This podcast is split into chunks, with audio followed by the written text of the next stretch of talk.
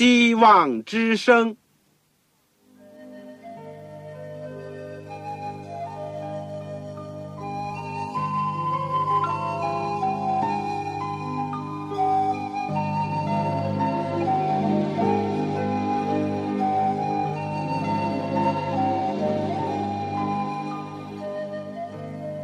各位听众朋友，各位弟兄姐妹，欢迎您收听信徒培训这个节目。教会的兴旺，不单表现为人数众多，更要求教友的素质好。为了使教会真正达到人丁兴旺，又灵性健壮，希望之声特别为广大的信徒制作了信徒培训这个节目，满足主内同工同道的需要。信徒培训由黄牧师主讲，将有多种课程推出，欢迎弟兄姐妹们踊跃参加。下面我们就把节目时间交给黄牧师。各位亲爱的听众朋友，组内的同工同道，你们好，我是旺朝。今天很高兴，我们又可以一起学习主的话语，一起领受主给我们的教训。我们也谢谢大家。能够参加我们这个信徒培训的节目，事实上，这个节目呢是专门为了你们而设立的。我们深深的知道，我们要为主工作，我们必须先要打好一个基础。我们就想到自己要怎么样的进一步的学习，也想到你们的需要，所以我们就提供了这个节目。我们。现在是来到了第三个课程，就是末世论。今天是第六讲。我们的经文呢，这个是在启示录书第二章第三章。我们的题目是七教会，七教会。我们在学习之前，让我们一起做一个祷告。亲爱的天父，爱我们的主耶稣基督。我们感谢你，我们生活在这个世界上，有主的恩常常与我们同在，也有你的话常常教导我们。我们今天也感谢你，过去你已经带领了我们，也祝福了我们这个义工培训的课程，使我们对你主耶稣基督有多一点的了解和认识，使我们对我们自己所相信的基本的信仰打下了一个初步的根基。我们现在也正在学习这个末世论的时候，求你能够开我们的眼睛，知道我们生活在什么时代，我们应当怎么样回应主的所有的信息，并且要看到我们自己的责任。天父，我们今天特别要研究其教会的书信，求你给我们光照。我们也知道今天教会还是在奋斗挣扎当中，还有许多的软弱和亏欠。但是主，你是最爱你地上的教会，最爱你的儿女，最爱你的工作。愿主帮助我们，让不灰心、不丧胆，让不骄傲、不自卑，靠着主的恩典往前走。求主祝福我们，在你面前的每一位，特别是收音机旁边的我们亲爱的父老弟兄姐妹，愿你的恩大大的祝福他们。听听我们的祈求，是奉主耶稣基督的圣名。阿门。旧约圣经呢，有一本系统的预言书，我想你都知道了，就是但以理书，也是我们以前学习过几次的。而新约圣经呢，也有一本专门讲预言的书，就是圣经的最后一卷书《启示录》。在中国的成语里面，你记得吧？有一句话叫做。前后呼应，而还有一句话呢，就是相辅相成。另外还有一句成语，就是相得益彰。我想这三句话，尤其是最后一句话呢，把这两卷书的重点呢表示了出来。大以理书和启示录书都是讲末世。大以理书有好几组预言，我们以前讲过第二章。大象的预言第七章，四个大兽第八、第九章，以及第十一、十二章，一共有四组的预言。为什么启示录的第一组的预言是用七封书信的形式呢？我们说书信是一种慰藉，意思就是说是一种安慰。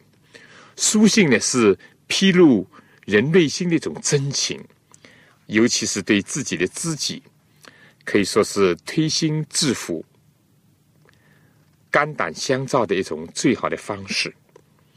而在患难、在分离的时候呢，书信就显得更加宝贵。中国的大诗人杜甫曾经这样讲。烽火连三月，家书抵万金。从善恶斗争的背景来看呢，这几封书信对教会充满了安慰，充满了鼓励，充满了情谊。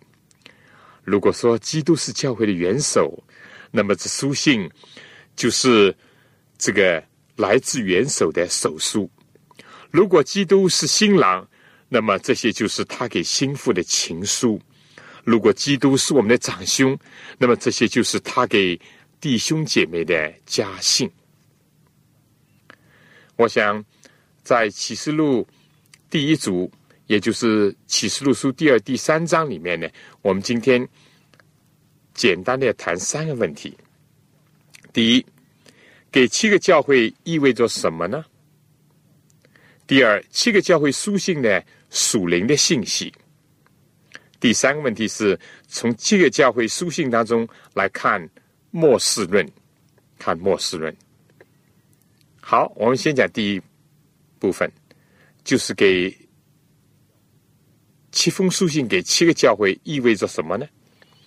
给七个教会，也就是意味着给全体教会，从使徒教会一直到他复临时候的教会，这是第一个要清楚明白的事情。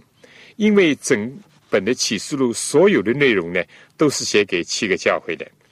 第一章第一节开始这样讲：耶稣基督的启示，就是上帝赐给他，叫他将必要快成的事指示他的众仆人。他就差遣使者小于他的仆人约翰，约翰便将上帝的道和耶稣基督的见证，凡自己所看见的，都证明出来。念着书上预言的，和那些听见又遵守其中所记载的，都是有福的，因为日期近了。而第四章第一节又说：“此后我观看，见天上有门开了，我初次听见好像吹号的声音，对我说：‘你到这里来，我将以后必成的事指示你。’我立刻被圣灵感动。从这两段经文当中，首先告诉我们。”这个启示的来源是何等的神圣？首先是来自三一真神，圣父、圣子、圣灵都参与了这个启示。圣父是启示的源头，他把启示给了耶稣，耶稣差遣圣灵感动人、光照人、启示人，然后呢，又有天使。我们知道原文是一个单数的，我们相信这天使就是在上帝面前侍立的，也就是启示但以里的那位加伯列，然后呢就来到了他的仆人约翰，由约翰呢在写信给各个教会，所以在这个神圣的环节里面呢，每一环都是这么的确切可靠，而且启示录和别的书卷。有一个点不同，这卷书一开始呢，就赐下了一个应应许，说凡是念着书上预言的，听见而且遵守其中所记载的，都是有福的。念圣经、读圣经固然是有福，听到听讲解也是有福的，但如果他们不遵行神的话语，这福分充其量还是极小的，甚至于是没有。而第四节说，约翰写信给亚细亚的七个教会，但愿从那昔在、今在、以后永在的上帝和他宝座前的器灵，并那诚实做见证的，从死里首先复活，为世上君王元首的耶稣基督，有恩惠平安归于你们。天使接着吩咐约翰说：“你所看见的，当写在书上，大于以弗所、士美拿、别加摩、推亚推拉、萨迭、菲拉铁菲、老底加那七个教会。现在的问题呢，就是这个七个教会指着什么呢？单单指着当时在小亚细亚被提名的七个教会吗？还是它本身预表了其他的什么呢？如果有人认为这七封书信就是写给小亚细亚当时实际上的七个教会，那么意思就是说启示录是为他们写的。同时呢？我们还要提出这个问题：为什么只提这个七个教会，而不提其他的教会呢？事实上，当时有其他许多的教会，不少的教会，甚至比这里所提到的七个教会更强大、更著名。就比如说安提亚教会吧，基督徒的名称就是从那个教会开始的。罗马教会、哥林多教会也都是很出名的，所以我们值得要。考虑这里七个教会到底意味着什么？第二，耶稣在升天的时候，把大使命交托给门徒，最后一句话说：“我就常与你们同在，直到世界的末了。”耶稣答应要与他的教会同在，直到世界的末了。如果这个七个教会只是指着当时的亚细亚的七个教会，那么耶稣这句话又怎么理解呢？何况就在启示录第一章里面，约翰看见向他显现的人子基督，右手拿着七个星，行走在七个金灯台当中。以后天使就向他解释说，这是指着什么意思？在启示录第一章最后是这样讲，这也是主亲口说的。论到你所看见的，在我右手中的七星和七灯台的奥秘，那七星就是七个教会的使者。七灯台就是七个教会。约翰在意象当中看到基督行走在七个灯台中间。问题就是：难道基督不和其他的教会同在吗？难道基督不和历代的教会同在吗？而基督只与小亚细亚的那个七个教会同在吗？同样，另一个相反的问题：基督右手拿的是代表着七个教会的七星。这掌在右手当中，表示主的全能、主的保护、主的鉴察。同样的，难道基督只与这七个教会同在，只保护他们和监察他们，而不保护、不监察其他的教会的使者吗？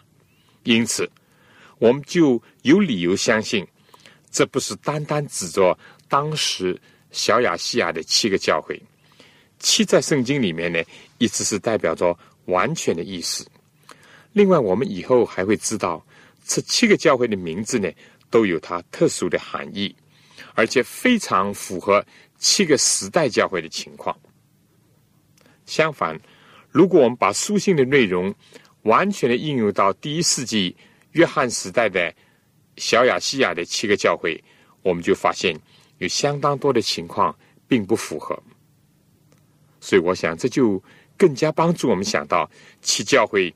一定不是狭义的指着那个当时的七个教会讲的。再看启示录第二、第三章，就是对每一个教会书信的结尾的时候，都有这样的话说：“凡有耳的，就应当听圣灵向众教会所说的话。”这里不是讲圣灵向一个教会、两个教会，而是圣灵向众教会、七个教会所讲的，都要听。在这里呢，更加令人相信，七是代表着全体教会的意思。再说，如果我们看这两章的内容呢，我们就知道有相当的部分呢，是指着将来的事情，指着基督复临之前的光景，所以不能局限在第一世纪。那么，我们有足够的理由可以相信，这里所谓写信给七个教会，是指着写信给历代以来。全体主的教会讲的，只是借用了当时七个教会的地点、名称以及某些相关的内容，发挥主给不同的时代的教会的特殊的信息。但是给所有教会的呢，却又是有一个共同的信息。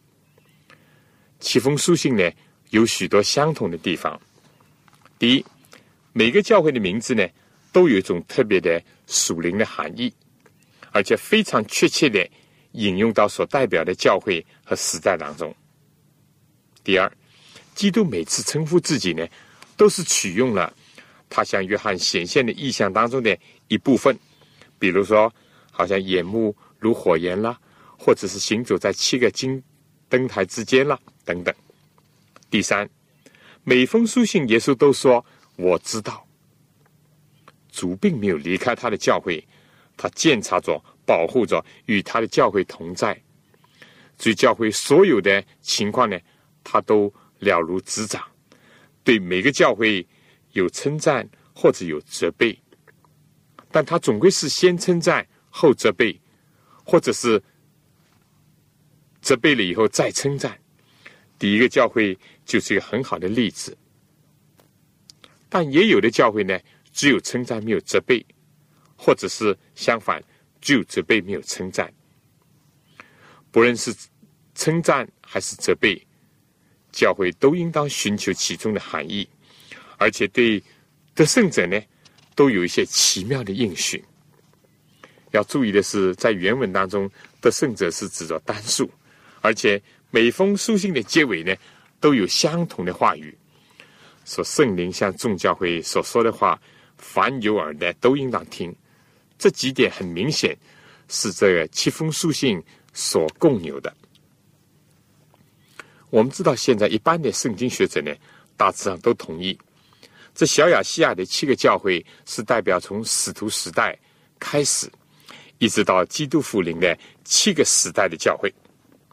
第一个以弗所教会是指着使徒时代的教会，斯美拉教会呢是指着第二、第三世纪的教会，一直到康斯坦丁皇帝接受基督教为止。第三个呢，别加摩教会是指着从罗马开始以基督教为国教，一直到公元后五百三十八年教皇的权势确立为止。而第四个呢，就是推亚推拉教会，是指着中古时期的教会，从五百三十八年一直到宗教改革。第五代沙德呢，是指着宗教改革后期的教会。从宗教改革到十八世纪，而第六代的菲拉铁菲教会呢，是指着十九世纪中叶以前的教会。最后第七个老底家教会，按照基督福临安息日会的解释和体会呢，认为是指着一八四四年以后，直到基督再来的期间的教会。当我们了解了这七个教会所代表的时代的划分以后呢？我们再来看看这个七个教会的书信，觉得是何等的混合。第一代教会以弗所，它本身的名字就是含有首先的和心所爱慕的意思，这和使徒时代的教会情况非常的贴切。主说：“我知道你的行为劳碌忍耐。”也知道你不能容忍恶人，你也曾试验那自称为使徒却不是使徒的，看出他们是假的来。你也能忍耐，曾为我的名劳苦，并不乏倦。这对一个披荆斩棘、初创的新兴的教会的领袖和信徒来说是很相称的。使徒行传和新约的书信呢，都注解了这一点。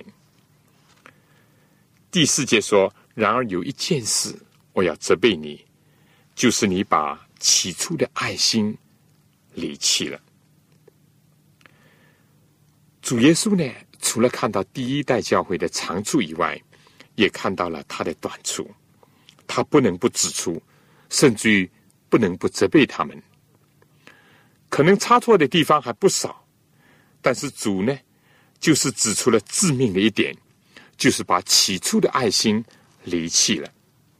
这代教会之所以称为以弗所，就是因为他们的心是互相爱慕的，主爱慕他们。耶稣曾经说：“从今以后，我不再称你们为奴仆，而是称你们为朋友，是真诚的朋友。”而他们呢，也是爱慕主。但是，这个光景在使徒逐渐离开世界以后呢，世俗的影响渐渐的进入教会，他们在爱心的问题上出了毛病，而这是最严重的一个毛病。圣经讲，因爱心所忍受的劳苦，如果爱心丧失了，是不是还能忍受劳苦呢？就是忍受的话，是不是很勉强、很做作，或者只是形式上，甚至还有其他不良的动机呢？那么，什么是起初的爱心呢？这就是指着你被基督的爱激励的时候。你所反映出来的爱，就像男女在初恋的时候的爱。有时很可惜，教会里面的弟兄姐妹，有的人随着时间的推移，爱心就渐渐冷淡了。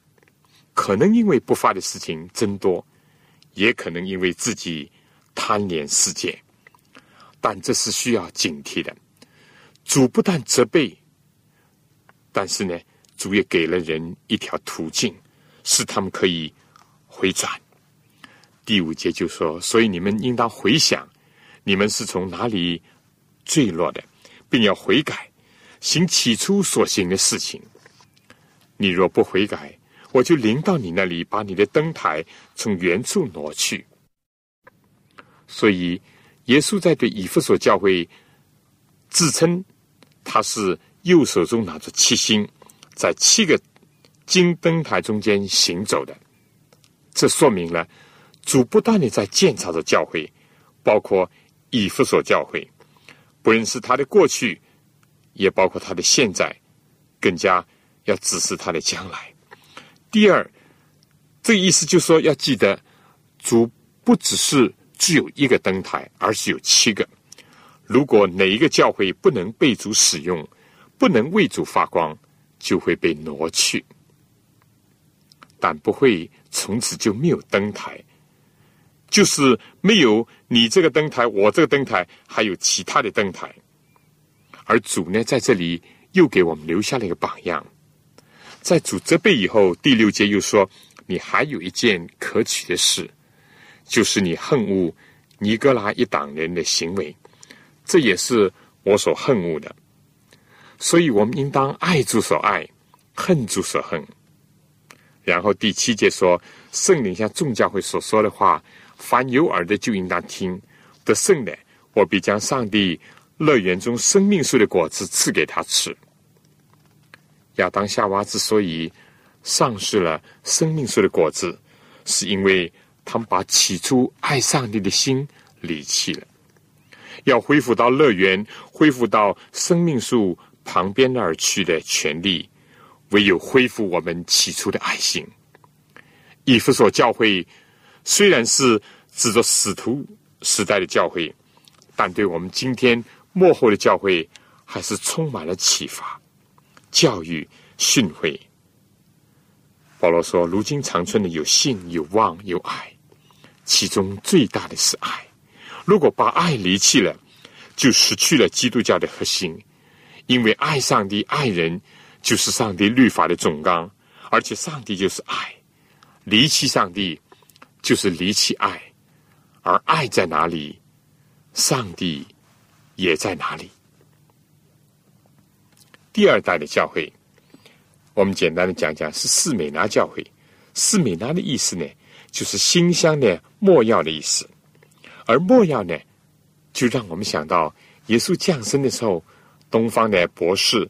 献上的礼物，而耶稣钉十字架以后，尼哥底母带来的呢，高耶稣尸体的也有墨药。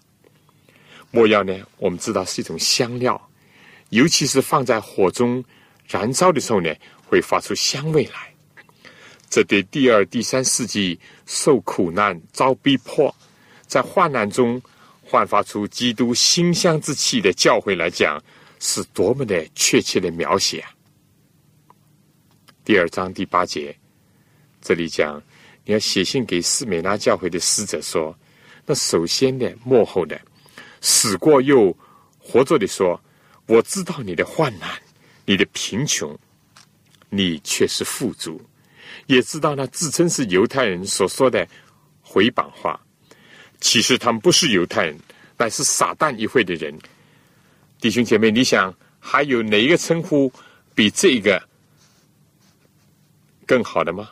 因为斯美拿确实是在苦难当中的教诲，受苦如果能够意识到主是知道的，就意味着主执掌的一切，主没有忽略。如果我们有这样的一种感悟的话，就给我们带来多大的安慰啊！因为哪怕是受苦致死，耶稣说。我也死过，但是我又活了。耶稣说：“你将要受的苦，你不用怕。魔鬼要把你们几个人下在监狱里，叫你们被试炼，你必受患难十日。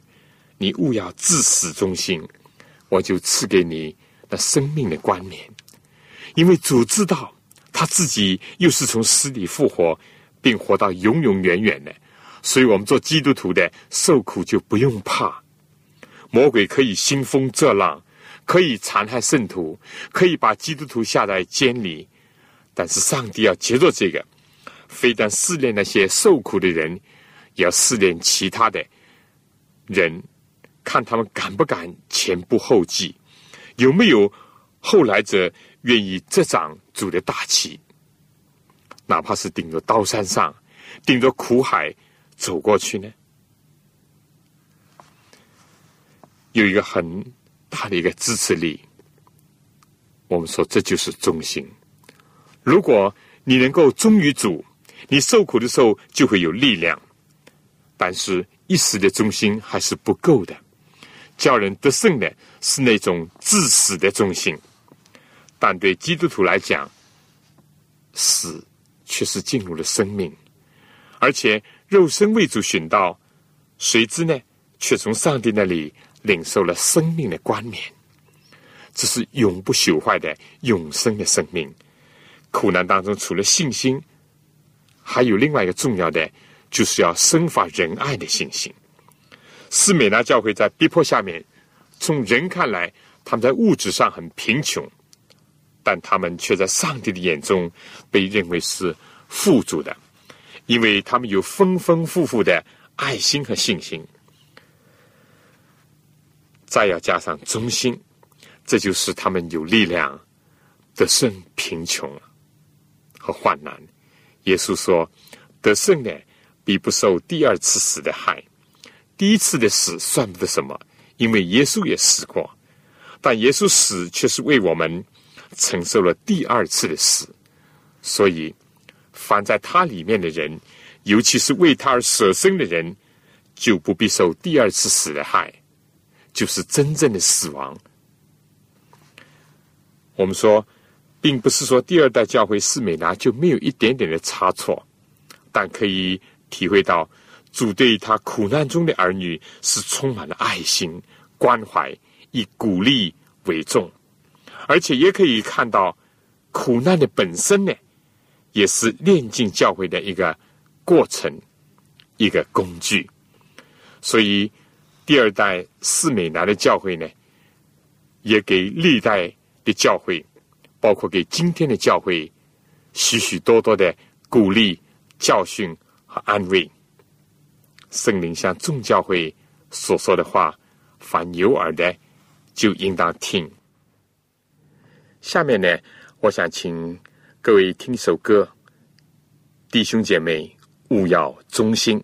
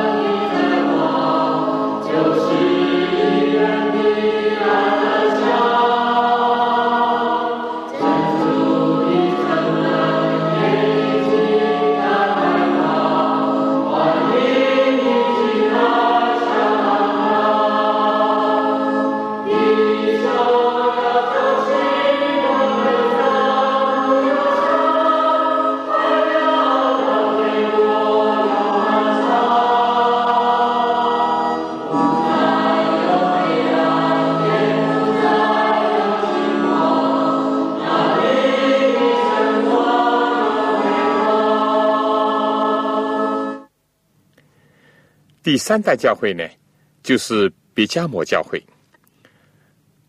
别加摩这意思就是结婚和高举的意思，非常符合罗马皇帝康斯坦丁接受基督教以后所开始的一个政教合一的这种情况和局面。过去的刀剑换来了一把软刀子，就是世俗的引诱；过去是被踩在脚下的，现在被捧到了天上；过去是被放逐的。现在呢，和世俗的政权结合，但与世俗为友的，就是与上帝为敌；与世界结婚的，就是和上帝离婚。为世俗高举的，就带来了灵性的堕落。这是启示录第二章十二到十七节的内容，非常有意思的，在这里运用了巴勒和巴兰的故事。巴勒想要利用巴兰，巴兰为了贪图利益呢，也就巴结这个巴勒。巴勒代表政权，巴兰呢代表假先知和被盗的教会。有历史家说，当时教会有些领袖呢，为了妥协，为了区域的奉承，为了世俗的利益，为了保持自己的地位、名誉、生命，他们借口说要让世界基督化嘛。实际上呢，却是使基督教变成了世俗化。耶稣这里是以那有两刃利剑的来自称的。希伯来书说，上帝的话比两刃利剑更快，能够刺入、剖开人一切的心意。伪装在人面前，即使是站立得住，但在神面前却站立不住。表面的功夫可以瞒天过海。但瞒不过上帝，虚假的繁荣被上帝的利剑一下就戳穿了。在被盗的时代，最重要的就是紧紧的依靠上帝的话，而只有用上帝的话来破解我们的心意的人，才可以降服在真理面前。如果像巴兰那样为名为利，就一定会弃绝上帝的旨意，向错谬的道上直奔。政教合一，古代有，罗马时代有，将来还会有，更大的要兴起。但是政教合一带来的，永远是苦果。耶稣称赞他们，就是这个别加摩教会当中有少数人是能够坚持真理、坚持原则，不弃绝上帝的道，也不弃绝上帝的名的。但有许许多多的人。都是与世浮沉，随世入俗。第十六节说：“所以你当悔改，若不悔改，我就快临到你那里，用我口中的剑攻击他们。如果我们不接受上帝的道，用他的利剑来破解我们的心意，来剔除我们的病患，那么有一天，这个剑就要成为攻击我们的剑。”这里说圣灵向众教会。所说的话，凡有耳的就应当听。得胜的，我必将那隐藏的玛拿赐给他，并赐给他一块白石，石上写着新名。除了那领受的以外，没有人能认识。以色列的祖宗呢，吃过天上降下的玛拿，还是死了。但凡是接受耶稣所说的，就是人活着不是单靠食物，但是靠着上帝口里。所说的一切话的，尤其是去发掘、寻找那些隐藏的玛拿的人，必然蒙福。在一个被盗的时代，你不用功夫去寻找真理，是得不着的。因为有的时候在讲台上，在一切的舆论当中，充满了错道、谬论、异端、邪说，所以。你必须要殷勤的去寻找那隐藏的玛拿来喂养自己。世界称你为朋友，并不值得炫目，反倒是充满了危机。唯有基督称你为朋友，给你新的生命，把你的名字写在一块和他有联络的白石头上，这才是有福的。我们现在再来看一看第四代的教会呢？是讲到推呀推拉的教会，这是指着中古时期一直到宗教改革时期那个阶段的教会。这一代的教会呢，作为官方的教会是耶西别的教会。耶西别是一个外邦的拜邪神的一个女子，和以色列的亚哈王结合，残害先知以利亚以及上帝其他忠心的仆人。巴兰和巴勒呢，只是相互利用，而亚哈和野西别呢，已经到了结合的地步，连为一体的地步。他们勾合行淫，是祭偶像之物。这是中世纪的官方的所谓正统教会的一个绝妙的写照。虽然上帝也给他们悔改的机会，但他们拒绝。而同时，在旷野的教会呢，也就是推亚推拉呢，上帝眼中看为他的真的教会，因为推啊推拉是女儿的意思。我们知道，在一个封建的社会，在一个专制的社会，女儿似乎是没有权利的。但在上帝眼中看来呢，他们是他掌上的明珠，把他铭刻在掌上。上帝而且要给得胜的人权柄。这里说，那得胜又遵守我命令到底的，我要赐给他权柄，制服列国。他必有铁杖辖管他们，将他们如同摇户的瓦器打得粉碎，像我从我父所领受的权柄一样。人可以剥夺上帝儿女的公民权、居住权，甚至于生存的权利，但上帝要把最丰盛的权利，就是他自己的权利，赐给他们。人可以不认可他们，但上帝要承认他们为他的产业的继承者。对于当时那些少数的忠贞的基督徒，也就是在旷野的教会，那班儿女主说：“我知道你的行为，爱心。”信心、勤劳、忍耐，又知道你幕后所行的善事比先前所行的更多。像中世纪的瓦典西人以及宗教改革家所成就的，正是这里所预示的。他们在黑暗的时期，在属灵的午夜当中经受磨练。但主说：“我要把神心赐给他，凡是有信心仰望神心来到的人。”终会得见光明。经过了漫长的中古的黑暗时期，宗教改革终于给人的心灵带来了曙光。旷野教会既是被逐，也是主动的远离世俗的教会，以示抗议。所以，宗教改革也叫抗罗宗，就是反抗罗马、反抗世俗化的一个表示。但要。注意的另外一个群像，就是这里主所指出的。然后有一件事我要责备你，就是你容让那自称是先知的妇人也西别教导我的仆人，洁身自好，与世俗隔绝，这是对的。但要防止姑息养奸，无原则的容忍退让，真理会。教导他的儿女如何的退却、谦让，但是真理也会教导他们，并且支持他们如何的进攻、如何的持守。我们再来看一看第五代的教会——沙蝶教会。启示录第三章从第一节开始到第六节，宗教改革呢，提出了唯有信心，意思就是说。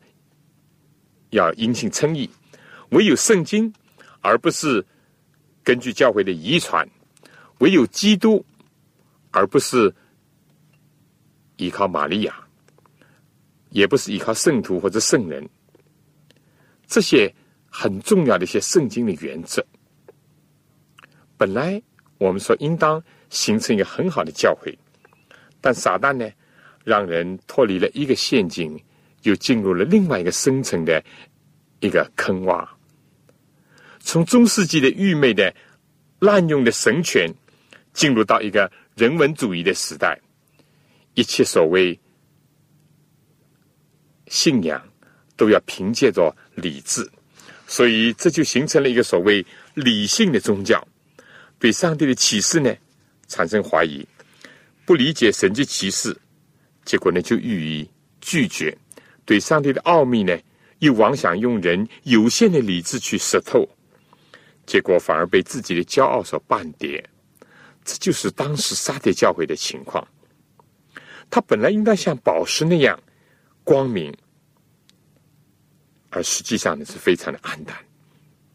这个教会的特点呢是暗明是活的，其实是死的。除了极少数人穿白衣与主同行，绝大多数人都是徒具形式，灵命枯干，都是头脑里面的信仰，都是理智上的信仰，而没有真正的悔改的迹象，以及内在的实质上的改变。我想，尤其是知识分子，对这一点是应当引以为戒的。悔改重生是一个心灵上的事情，而不仅仅是理智上的赞同、认可或者是了解。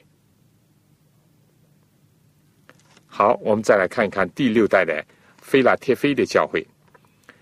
这是十九世纪上半时期的一个教会，对一个昏沉、一个枯干的教会，上帝又兴起了另外一班人，就是兄弟友爱。因为菲拉特菲的意思就是兄弟友爱，他们大力的传播主的话语，把福音带到外邦去，这是最好的一个十九世纪早期教会的一个标志。耶稣这里自称了圣洁、真实，拿着大卫的乐词，开了就没有人关，关了就没有人开的。耶稣为什么在这里这样自称呢？也是非常有意思的。我们知道，许多过去这个闭关自守的国家呢，在那个时候主动或者是被动的打开了门户。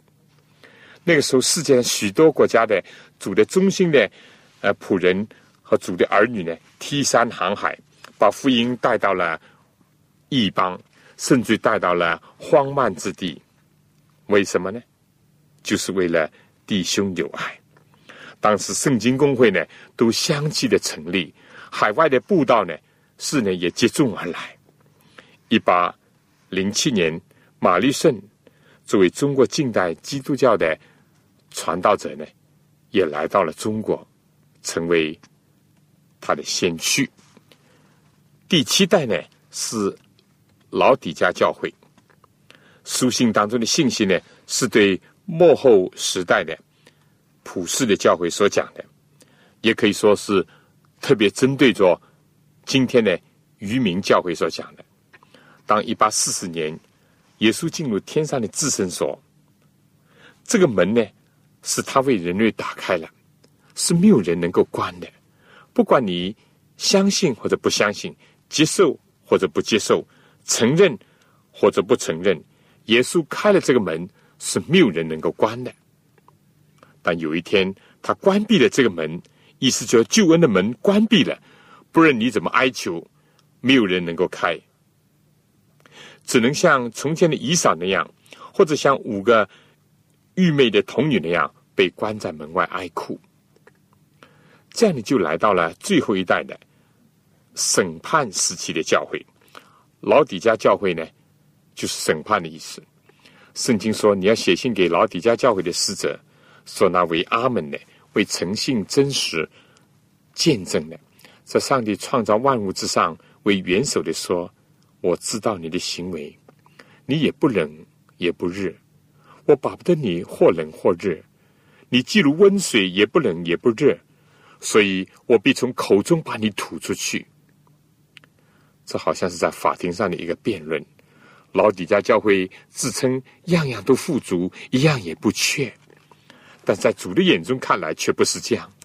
为了使人不至于诡辩，为了加强他信息的分量，他用了三重的名字。一个是阿门，我们知道阿门就是真真实实的意思；另外就是诚信和真实做见证的三重的意思。如果在法庭里面面对着这样的证人，控方就无言以对了。老底下教会说：“我是富足，已经发了财，一样也不缺。”但主说：“却不知道你是那困苦、可怜、贫穷、瞎眼、侧身的。”幕后的教会，也就是今天的教会，最大的弊病就是骄傲自满、盲目追求和夸耀，物质上的丰盛、知识上的广博，却看不到自己心灵的贫乏和可怜。似乎是样样都有，其实是光身露体的。但是呢，感谢主，他不仅是提醒，而且是震醒那些稀里糊涂的夜郎自大的老底家教会。主也提出了最好的劝告，第十八节，耶稣说：“我劝你向我买火炼的金子。”这就是指着在考验当中的信心和爱心。这样呢，可以使我们真正的富足。教会并不是因为有多少的存款、多少的基金、有多少的后台。而被主认为富足，彼得可以说金银我都没有，但是呢，彼得有主的同在和能力。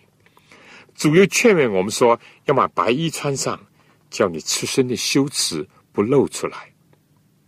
但一个自夸的人，往往是一个教条主义者的人，而且是追求外表的人，也就是不因信称义、不依靠基督的人。其实呢，我们所有的义在上帝面前都像污秽的衣服。主说叫我们向他买白衣穿上，又劝勉我们说买眼药擦你的眼睛，使你能看见。赤身肉体又看不见，那才可怕呢。这不成了皇帝的新衣那样，又穷又失明，以致看不到自己的贫乏、羞耻、可悲。老底家教会就是。我们今天的教会必须有圣灵的光照，以及恩高，用他们来擦亮我们的心灵，医好我们的心病。耶稣说：“凡我所疼爱的，我就责备管教。所以你要发热心，你要悔改。看呐，我站在门外叩门，若有听见我声音就开门的，我要进到他那里去。可惜基督教会没有基督。”或者是把基督关在门外，或者是让他在那里苦苦等待。主不愿意强行进来，但是如果我们固步自封、执迷不悟，我们怎么会有主的同在呢？怎么有下面所讲的“我要进到他那里去，我与他，他与我一同作喜”的经验呢？怎么有这种与主一同作息的快乐呢？圣经上又说：“得胜的，我要赐他在我宝座上与我同坐，就如我得了胜，在我父的宝座上与他同坐一般。得胜的，非但不是阶下囚，非但不是被定罪，而且是要坐宝座和那施行审判的这掌王权的一同审判世界，审判恶天使，何等的权利！”何等的转变！圣灵向众教会所讲的话，凡有耳的就应当听。每一个时代的教会固然有特殊的信息要从主那里领受，正好像每一个时代确实是受到了主给予的极大的恩赐和嘉许。但是，所有时代的教会，只要不是耳聋，不是。眼睛昏花，都应当听见主的声音，主的微小的声音，或者主有的时候打雷的声音，并且看到主被钉十字架、复活升天以后所写出来的书信。而今天老底下教会有一个最大的福分，我们说就是从历代过去所有的教会的。成败得失当中，可以得到一些经验，得到一些见解和鼓励，也能够从中得到训诲和安慰。当然，也可以受到责备。但愿我们今天的教会能够好好的领受这个信息。第三，最后一个问题就讲到其书信当中的末世论。启示录开宗明义的讲到日期近了。第一章第七节，看呐，他驾云降临，众目都要看见他，连刺他的人也要看见他，地上的万族都要因他哀哭。这话是真实的。阿门。非但第一章讲到耶稣基督因为爱我们，用自己的血使我们脱离罪恶，要使我们成为国民，在原文是成为君王，做他父上帝的祭司，也就是在主的国度来到的时候，主所要赐给我们的，甚至也是在今天就可以预先分享的。第一章第十九节，这里又讲主也吩咐约翰说，要把将来必成的事写出来。所以启示的这卷书的中心和高潮呢，是基督福临，是末世论。事实上呢，也是圣经的最后一卷。我们说，如果有了开头的创世纪，没有启示录作为结局，那么人间就太悲惨了。非但是有头无尾，而且这个头就成为无穷尽的一种苦难。但是启示录的结尾呢，却告诉我们，耶稣基督进入了世界，扭转了乾坤。封闭了坟墓的门，为人类开启了新的通道。启示录最后一章最后一段，当主耶稣说：“我必快来。”约翰就代表教会说：“主耶稣啊，我愿你来。”这是历代教会的呼求，这是末日大事的一个中心。从这几封书信，我们就可以看到主的脚步也是越来越近了。从第二章的第四代教会这里就讲到，你们已经有的总要持守，只等到我来。对于中古时期以后的宗教改革，那个时代的儿女主要他们等到他再来。到了第五代教会呢，主就说：若不警醒，我必临到你那里，如同贼一样。几时临到，你也绝不能知道。对那些不警醒的，主要悄悄的来，使他们感到惊慌。